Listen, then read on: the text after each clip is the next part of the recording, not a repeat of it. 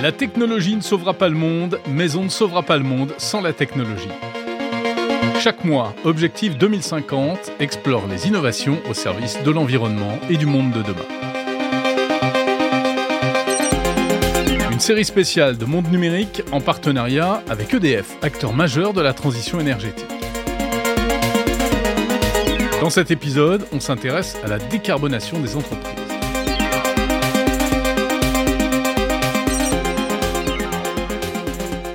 Les entreprises contribuent pour plus d'un tiers aux émissions mondiales de CO2. La plupart se sont engagées dans une euh, diminution significative de leur empreinte carbone qui est une priorité absolue.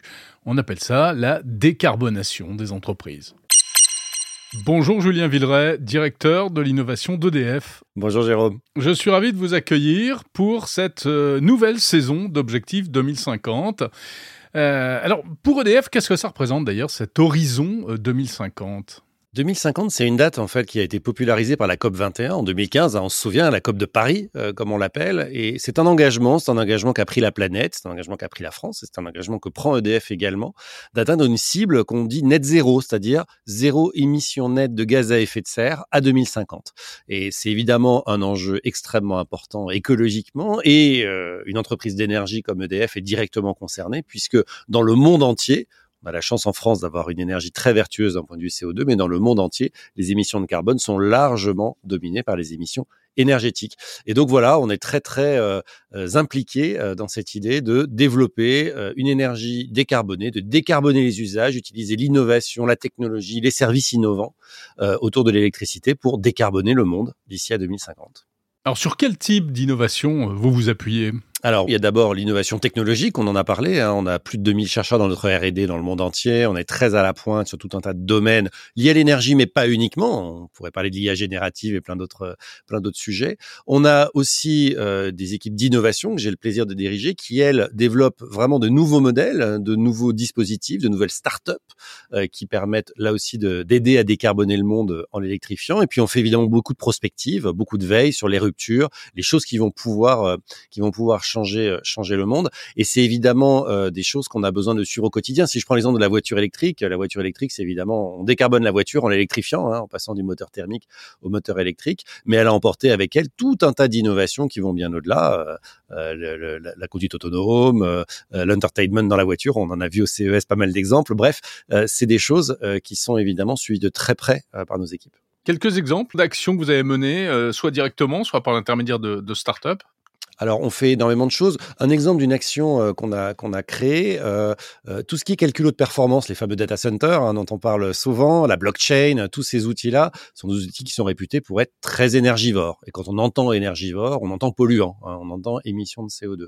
Nous, on a inventé un modèle à travers une startup qu'on a créée qui s'appelle Exion, par exemple, qui est un modèle de blockchain, de calcul de performance, de data center vertueux, c'est-à-dire alimenté avec une électricité sans CO2 ou bas carbone et euh, situé dans des zones géographiques où on maîtrise les données. Hein, suivez mon regard, on sait que c'est quelque chose d'important, la souveraineté des données. Et donc typiquement, c'est des modèles que nous on a développés. On s'attend pas à avoir EDF là-dessus. Il se trouve qu'on l'utilise évidemment pour nos propres besoins, puisqu'on est une entreprise qui, est, qui utilise énormément de numérique, mais on vend cette solution à beaucoup d'autres entreprises. Par exemple, Société Générale, à travers sa filiale Forge, suit des transactions financières euh, grâce à notre plateforme Exaion.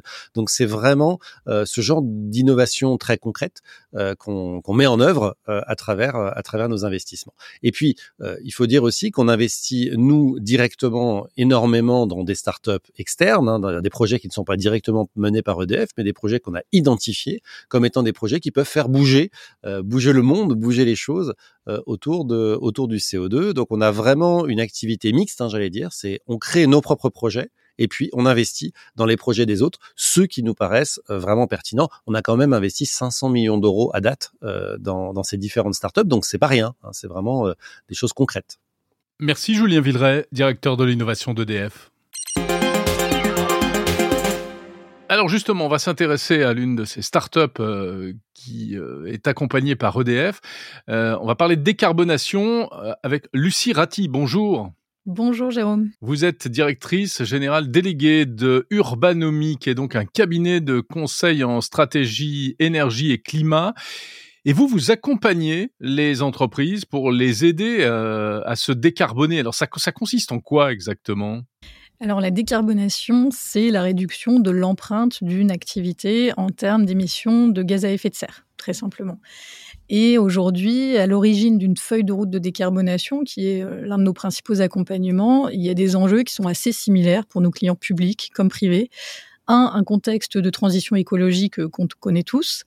Deux, des contraintes réglementaires qui commencent aussi à se décliner de manière sectorielle. Trois, le besoin de construire une vision à moyen, long terme. On entend de plus en plus parler de trajectoire 2030, 2040, 2050. une fois qu'on a dit ça, euh, bah, il faut identifier les budgets associés pour que cette vision soit transformée en un plan d'action très concret.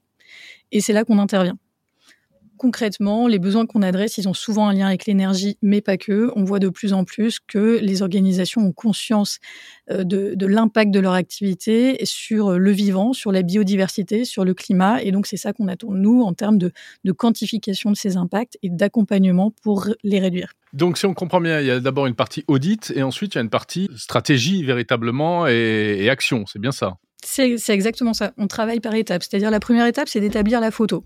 La photo, le plus souvent aujourd'hui, ça va être un bilan carbone qui va comptabiliser les émissions de gaz à effet de serre d'une activité, ses émissions directes et ses émissions indirectes. Et sachant qu'aujourd'hui, si je donne un exemple, les émissions indirectes, c'est toujours au moins 60% euh, de l'empreinte d'une activité. Et pour certaines activités comme l'événementiel, par exemple, c'est beaucoup plus, c'est plus de 90% uniquement pour le transport des visiteurs qui viennent sur un salon.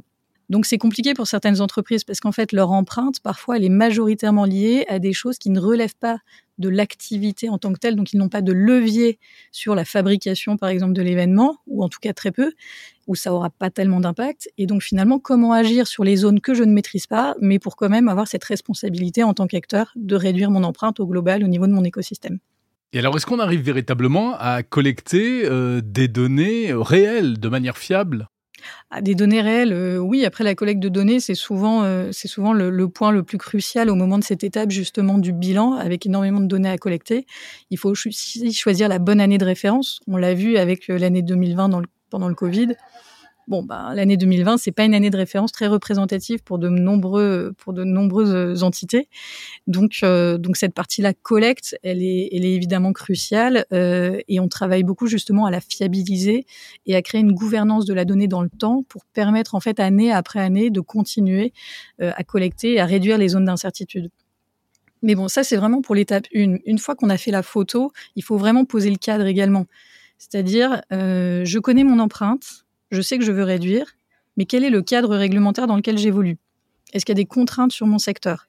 Est-ce qu'il y a des nouvelles contraintes qui vont arriver également? On entend de plus en plus parler de la CSRD, donc une nouvelle directive européenne qui oblige les entreprises à un reporting extra-financier avec de nombreux volets sur le climat. Et en fonction de la taille des entreprises, certaines vont être concernées euh, très rapidement. C'est la même chose pour le bilan carbone qui est obligatoire pour les entreprises de plus de 250 salariés dès 2025.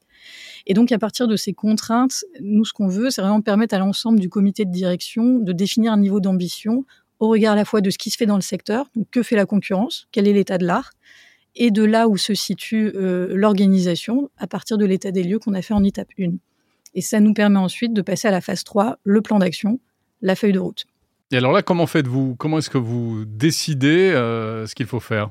Quand on arrive à cette feuille de route, on va travailler par scénario. Et c'est là que c'est vraiment intéressant. En fait, euh, c'est d'imaginer les futurs possibles. Ce travail par scénario, on a tendance à en choisir au moins trois pour justement euh, pouvoir vraiment tirer des traits assez, assez poussés. Le premier, souvent, c'est le business as usual. Donc, c'est bon, si je continue mon activité telle que c'est prévu dans mon plan moyen terme, bah, voilà où j'en arrive, et donc euh, j'identifie les leviers sur lesquels je vais agir pour réduire mon empreinte. Mais si je veux pousser le curseur un peu plus loin, par exemple, si je me mets un niveau d'ambition maximale, si je prends l'exemple d'un acteur de fabricant d'équipements qui va utiliser euh, des métaux euh, et qui voudrait réduire son empreinte, il pourrait décider d'être uniquement sur des matériaux recyclés. Combien de temps ça va me prendre si je veux que 100% de mes matériaux soient recyclés? Est-ce que ma filière d'approvisionnement me permet de sécuriser le volume dont j'ai besoin? Euh, Tous ces impacts-là, je vais en tenir compte pour dessiner une trajectoire vraiment ambition maximale. Et je peux avoir la trajectoire plutôt minimum qui sera une trajectoire conformité réglementaire. Je veux juste être en conformité avec la loi. Je veux pas forcément être pionnier sur mon secteur ou le numéro un euh, justement des équipements euh, recyclés ben voilà, du coup, la trajectoire qu'on va dessiner. Et à partir de cette trajectoire, le but, c'est vraiment d'en choisir une qui correspond aussi à la culture d'entreprise. Une question qu'on aime bien poser, c'est vous, vous aimez être les plus gros ou vous aimez être les premiers? Et en fonction de la réponse, ça nous donne justement un indicateur de est-ce que l'entreprise est plutôt une entreprise d'innovation qui aime tester des choses, qui, aime être la première sur, euh, sur un sujet, ou est-ce que c'est plutôt une entreprise de pénétration qui veut euh, avoir le plus gros volume sur quelque chose. Et ça permet justement de choisir des trajectoires qui collent vraiment à la culture d'entreprise pour leur donner toutes les chances d'être mises en œuvre. Lucie Ratti, est-ce qu'il y a des, des trajectoires euh, purement euh, de façade, je dirais, et purement greenwashing?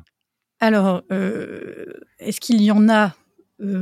J'ai tendance à dire que sur une trajectoire, un exercice de trajectoire, c'est surtout ce qu'on en fait. Donc une trajectoire euh, n'a de sens que de voir comment elle est appliquée. Aujourd'hui, c'est le principal risque, c'est-à-dire qu'on voit de plus en plus euh, d'entreprises qui, qui, communiquent avec des termes euh, qu'on voit apparaître, les émissions évitées, le scope 4, les entreprises régénératives. Donc il y a un vrai piège potentiel à tomber dans ce risque sémantique qui est d'autant plus risqué que le 11 mai 2023, le Parlement européen a voté une loi contre le greenwashing et typiquement, une entreprise ne peut plus dire qu'elle a un impact positif sur le climat uniquement parce qu'elle a compensé les émissions de son activité, par exemple. Donc l'intérêt pour les clients, c'est vraiment de passer à l'action. Ces trajectoires, elles sont là pour ça. S'il n'y a pas de passage à l'action, en effet, ça n'a pas de sens. Et aujourd'hui, il faut vraiment réaliser qu'ils sont confrontés à de nombreuses inconnues qui peuvent remettre en cause le modèle d'affaires de leur entreprise. Je parlais des fabricants de matériel. Si, euh, si euh, si on est face à un équipementier qui utilise des métaux rares, est-ce que ces métaux rares existeront toujours et seront toujours disponibles dans 10 ans? À quel prix? À quel volume? Et comment j'anticipe en fait que la filière dont j'ai besoin, que ma filière achat, que ma filière d'approvisionnement est en capacité de me fournir? Ou sinon, comment j'anticipe dès aujourd'hui mon changement de modèle d'affaires? Bah, Nous, on accompagne vraiment ces, voilà, ces réflexions stratégiques pour mesurer le niveau de résilience d'une entreprise. Ces trajectoires, elles sont là pour ça. Et ce sujet de la résilience, il est de plus en, il est vraiment pris au sérieux aujourd'hui. Il y a encore quelques années, je pense que quand on faisait des exercices de prospective avec des risques d'épidémie ou de guerre, ça pouvait sembler un peu hypothétique et lointain. Aujourd'hui, c'est plus du tout le cas. Aujourd'hui, quand on parle de la résilience d'une chaîne d'approvisionnement, c'est très concret. Et c'est ça qui fait que les entreprises veulent passer à l'action pour éviter de subir. Et, euh, et donc aujourd'hui, euh, nous, on est là pour, pour ça, pour les accompagner à ça, pour passer à la co-construction de futurs positifs et les faire accoucher de ces stratégies qu'elles vont mettre en œuvre pour pérenniser leur modèle d'affaires. Quelles sont les technologies que vous utilisez pour cela? Aujourd'hui, on travaille justement euh, beaucoup en, étroite relation avec la R&D d'EDF sur des modèles euh, justement de simulation qu'on co-développe avec eux. On, a aussi de nombreux partenariats euh, stratégiques ou technologiques. Sur la partie IA, c'est quelque chose qu'on explore, mais parfois le mieux est l'ennemi du bien, c'est-à-dire que l'IA, enfin parfois le remède est pire que le mal, disons. L'IA, comme le disait Julien juste avant, c'est aussi un impact numérique très fort, donc il faut aussi trouver les bons applicatifs pour se servir de l'IA, parce que si finalement l'empreinte numérique de l'utilisation du service est plus importante que le gain que c'est censé apporter sur la réduction, bon bah faut un peu se poser la question. Donc on est là aussi pour essayer de poser le curseur au bon endroit entre justement, enfin le low-tech en quelque sorte, et puis l'utilisation euh, d'outils numériques, euh, euh, si possible, avec une utilisation raisonnée. Ça passe parfois par le renoncement aussi. Qu'est-ce que l'entreprise est prête à ne pas faire ou à ne plus faire? Et ça, c'est une vraie question qu'on aime poser justement aussi pour voir la capacité du modèle d'affaires à se transformer et intégrer de nouvelles contraintes qui fait que dans dix ans, peut-être ce métier-là, ce produit-là n'existera plus parce qu'il il aura fait face à des limites qui lui sont exogènes. Et nous, on doit aussi réfléchir à tout ça. Donc euh, oui, mm. euh, la technologie peut être une solution. Et il faut choisir les bonnes technologies et puis renoncer à d'autres. Merci beaucoup, Lucie Ratti, directrice générale déléguée de Urbanomi. Merci à vous.